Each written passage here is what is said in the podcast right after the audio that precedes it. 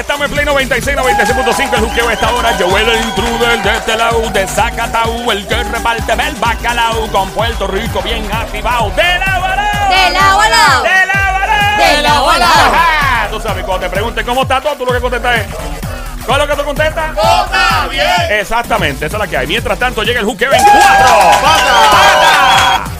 Jimmy Nieves en estos momentos. Jimmy, bienvenido, Jimmy. Saludos, Jimmy. ¿Se puede dormir con el perro o la perra en la cama? ¿Es saludable, sí o no? Es la pregunta del día. Bueno, sa- saludable no, no es perjudicial realmente a la salud. Ajá. Si, si depende, si el perro es muy peludito, pues va a dejar muchos pelos en la superficie de la cama. A mí me gustan Pero- así los perros, bien peluditos. No, Gracias, Diabla. Tranquila, escucha a Jimmy, aprende para que puedas mantener a tu perrita como. Jimmy, gustan adelante. Los pelus le gustan, sí, le, le gustan los pelos. Jimmy, ¿tú duermes Bu- con tu perra? Bueno, ando con un pelo.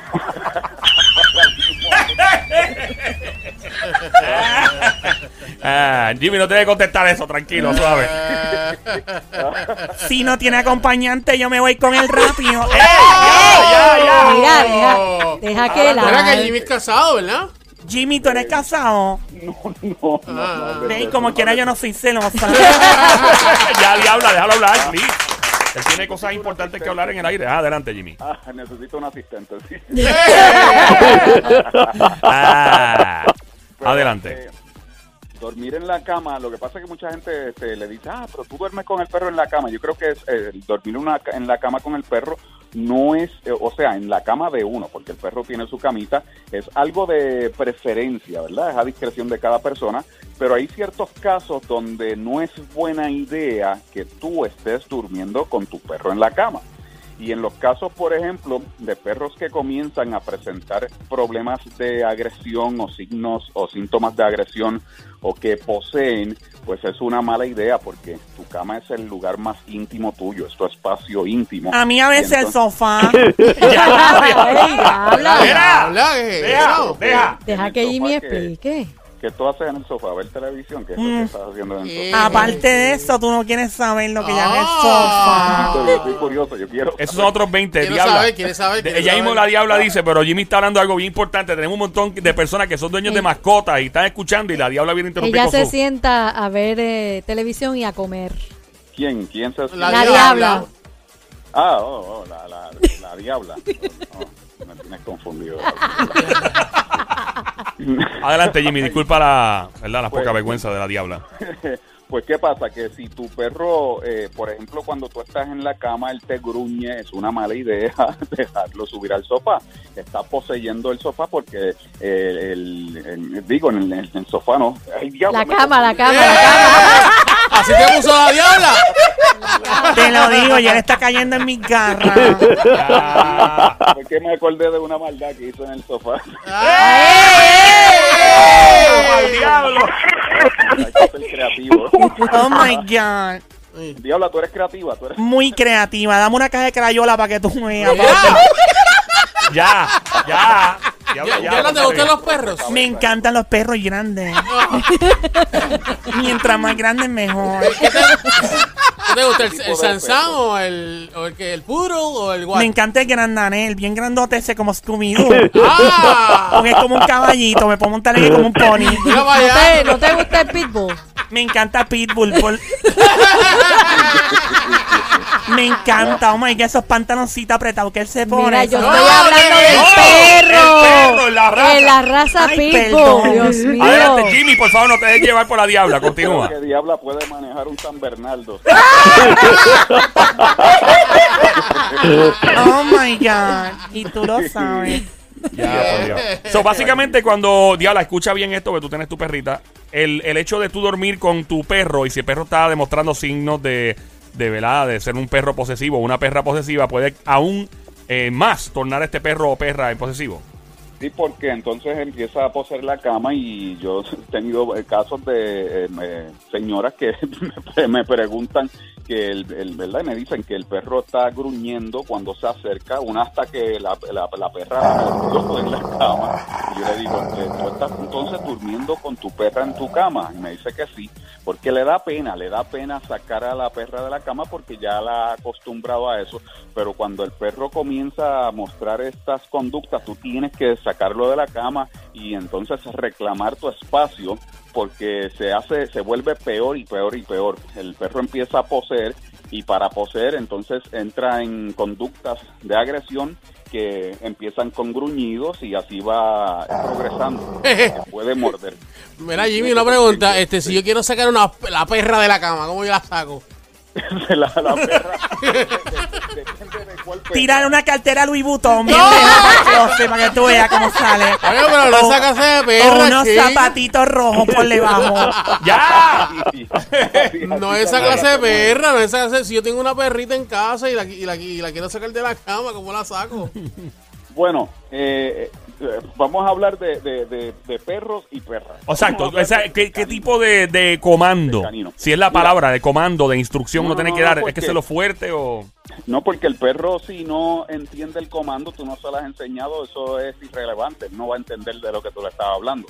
Lo importante es que cuando, y, y hay personas que tienen miedo, y esto es algo que es absurdo, que tienen miedo a su perro y tienen miedo de acercársele, y porque el perro cuando trata de acercársele o meter la mano, lo que hace es que le gruñe y hasta le tira. Y esto pasa con perros pequeños como también con perros grandes. Sí, eso mismo. Lo más importante es la seguridad de cada persona. Eh, así que vamos primero a dejar al perro que está presentando estas conductas con el collar y la correíta, lo que le dicen el leash. ¿Por qué? Porque si el perro se sube a la cama y ya tú has comenzado a cambiar las reglas de que ya no te puedes subir a la cama porque la conducta tuya es mala, estás poseyendo la cama, estás siendo agresiva, te tiene, o agresivo, te tienes que salir, pues entonces en vez de tú meter la mano a físicamente estar eh, exponiendo tu mano a que pueda ser mordido, tú tienes entonces el manejo de la correa o el leash para alarlo, sacarlo de la cama y llevarlo eh, al piso. Eso, eso es eh, para seguridad, para que no metas tu mano, que no te vaya a morder. Así que tienes el manejo con la correa que se te va a hacer más fácil para evitar que te vaya a morder. Eso es algo muy importante. Así que dentro de la casa, durante ese periodo de aprendizaje que tú le enseñas a que ya no se puede subir a la cama, que ya cambió, pues entonces tienes que mantenerlo con el collar y la correíta para manejarlo, que no te pongas en riesgo a ser mordida o mordido. ¿Ok? Eso es bien importante. Y también es bien importante la consistencia. Si tú lo dejas su- subir algunas veces y otras veces no, el perro no va a entender, porque el perro no entiende a veces. Tienes que ser bien consistente y todos los miembros de la familia de la casa tienen que ser consistentes con las reglas. De ahora en adelante, Bobby no se puede subir a la cama ni a los sofás porque está comenzando con esta, este tipo de conducta que no es buena. Y si hay niños más todavía, puede morder a un niño. Esto pasa. Así que tienen que ser todos bien consistentes en no dejar a la perra o al perro subir a la cama o al sofá. Y eh, eh, para que sea justo con el perro, le dan una alternativa. ¿Qué es una alternativa? En vez de simplemente bajarlo y decir, no, te tienes que salir y lo bajas y lo dejas vagando por el piso, le tienes su camita y lo llevas a su camita. Que él entienda que no se puede subir a acostarse en la cama del sofá, pero él tiene su camita, que eso es lo justo para el perro. ¿ves? Entonces lo estás haciendo de una manera apropiada, donde el perro pues está haciendo justo con él y estás también manteniendo que sea consistente para que el perro aprenda y también tomando en cuenta medidas de seguridad para no meter la mano y que te vaya a morder, ¿ok? Usando su correíta y su collar. Jimmy, ¿cómo se regaña un perro? O sea, tú le gritas y empiezas a ladrarle para atrás al perro. Eh, No, no. el perro se pone nasty, tú tienes que regañarlo. Tú ves, "¡Cállate, cállate!", Y tú empiezas a ladrarle para atrás al perro. ¡Wow! ¡Wow, wow, wow, wow! O, o le grita, hay gente que le da con un periódico en el hocico. O sea, No. ¿cómo trabaja eso? Porque ¿cómo tú regañas a un perro? Porque lo- o sea, hay tantas formas que la gente hace y algunos no quieren traer un maltrato tampoco Claro, con el animal. No, no, eh, al perro tú no le tienes que gritar, gritar realmente es innecesario y el perro no lo entiende y muchas veces se confunde y no, no sabe lo que tú quieres y tú te, y el perro también eh, eh, su mente su mente reacciona por ener- por energía y él la asocia así que si tú vienes gritando él no va a entender quizás lo que hace es que entra un poco en pánico y si el perro es agresivo más todavía tú tienes que tener cuidado con eso lo más importante es el timing en el que se corrige el perro, no es que se regañan, que se corrige. Ok, el perro se tragó timing. un anillo de matrimonio de, de 7 mil pesos. ¿Qué uno hace? Le das un pulgante. ya es tarde. Sí, Ay, Dios, ajá. tienes que esperar dos horas y ya tú sabes. Y después a recoger el regalo. Exacto. Y si yo tengo el, si yo tengo el corazón blandito y lo, lo bajé de la cama y qué sé yo y empieza a ladrarme o, o hacerle así con la o hacerle así con la con, las- con las patitas a, a la puerta Y que escrachean la, escrachan la puerta. eh. este ¿qué, qué debo hacer ahí? Bueno, tú tienes entonces que corregir el perro, decirle que no puede hacer eso y llevarlo a su cama. Y sigues repitiendo hasta que él va a entender. Pero cómo se lo digo, no hagas eso, no hagas Él eso. acaba de decir que no puede Él gritar. acaba de decir que no, le gritas. ¿Qué le digo? Entonces- bebecito. Eh, brr. Brr. Eh, ok, no, pero si el perro sigue haciéndolo toda la noche. Ok, son las do- yo, yo, vale que tú trabajas el otro día a las 8 de la mañana, tienes que despertarte a las 5 y media es verdad. para coger el tapón de las 52, por ejemplo. Vas a estar bien Y- despelado al Y, entonces día. tú tienes que estar toda la noche eh, enseñándole al perro cómo hacerlo. No, lo que pasa es que el error tuyo es esperar a la noche para hacerlo. Tienes que hacerlo durante el día. Supongamos que él- repetirlo y repetirlo y enseñarle hasta que él lo aprenda. Si Y no hay- esperas hasta la noche, ya olvídate, ya, ya vas a, estar despelado. Ok, Ya ok. Es muy tarde. Tienes que practicarlo y el perro aprende por repetición y llevarlo a la cama, llevarlo a la cama y muchas veces vas a tener que repetir un montón de veces. Por eso no todo el mundo es entrenador de perros, porque hay que ser muy paciente, hay que ser muy perseverante. Y una señora me pregunta, ¿y yo para enseñarle cierto comando, cuántas veces tengo que repetirle? Yo le digo a la señora, ¿verdad? Vacilando, 70 mil veces. 70 mil veces. la doña lo creyó, literalmente.